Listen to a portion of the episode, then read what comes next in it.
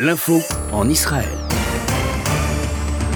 Soyez les bienvenus dans le 12-13 de RCJ, votre tranche d'information de la mi-journée. On ouvre cette édition avec euh, la découverte tôt ce matin euh, du corps euh, d'Esther Urgan, 52 ans, mère de 6 enfants et habitante de l'implantation de Talménaché, près de Oul Fahem en Israël, enfin en tout cas dans les territoires. La thèse de l'attaque terroriste est privilégiée par les enquêteurs.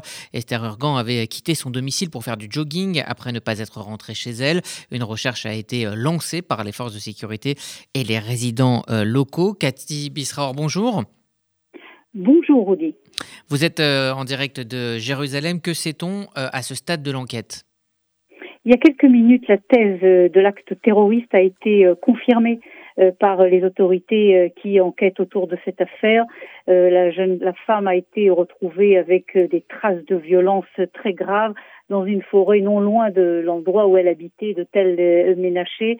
Euh, il y a eu euh, à peu près une heure, deux heures des arrestations dans les milieux palestiniens qui sont liés donc à cette attaque terroriste. Et donc c'est la thèse terroriste, c'est un attentat sauvage une fois de plus dans la zone de la Samarie de Tal Ménaché. La famille de Esther Ourgan raconte ce matin que cette mère de six enfants âgés de 52 ans n'avait peur de rien. Et malgré l'environnement problématique, hein, non loin de Oum El avec beaucoup de villages euh, palestiniens autour, elle avait l'habitude de faire du jogging dans toute la zone, y compris dans les forêts. C'est là qu'elle a été attaquée apparemment par un ou deux euh, terroristes.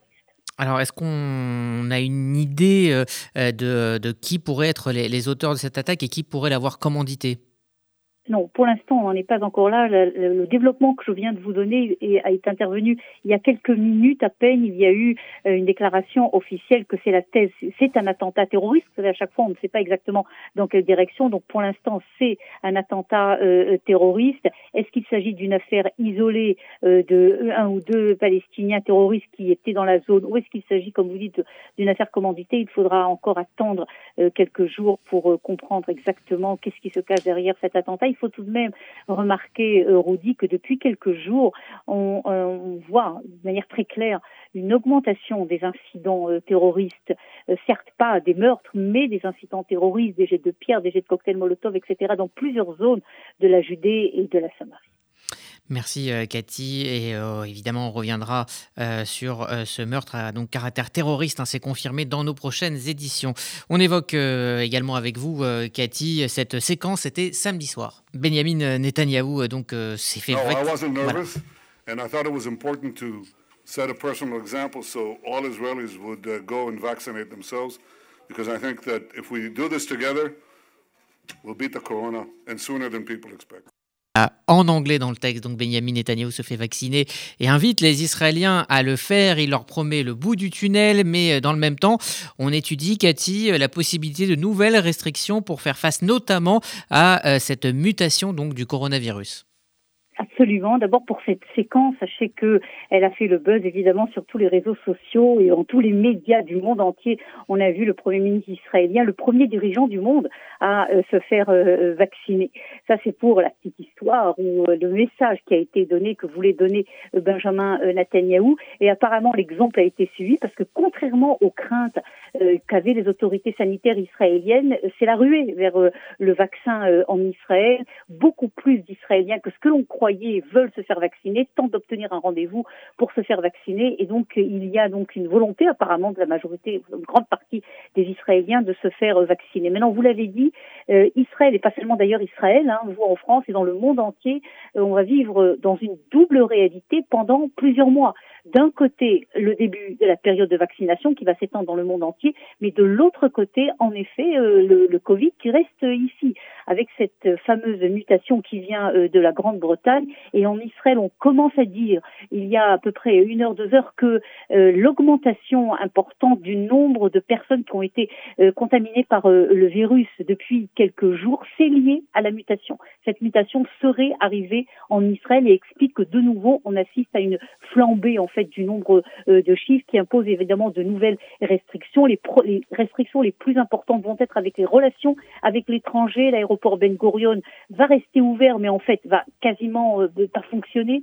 D'abord, toutes les personnes qui arrivent de Grande-Bretagne sont en confinement, en quarantaine, obligées, imposées dans des hôtels spéciaux, ce qui pose évidemment beaucoup de problèmes. Et c'est la décision qui a été prise, y compris beaucoup de pays du monde, des citoyens qui arrivent ici en Israël devront être en confinement et la tendance, il, y aura cet après-midi une réunion du cabinet du Corona, du cabinet du, Covid, qui doit prendre une décision, oui ou non, d'interdire carrément, au moins pour quelques jours, l'arrivée des étrangers sur le territoire israélien.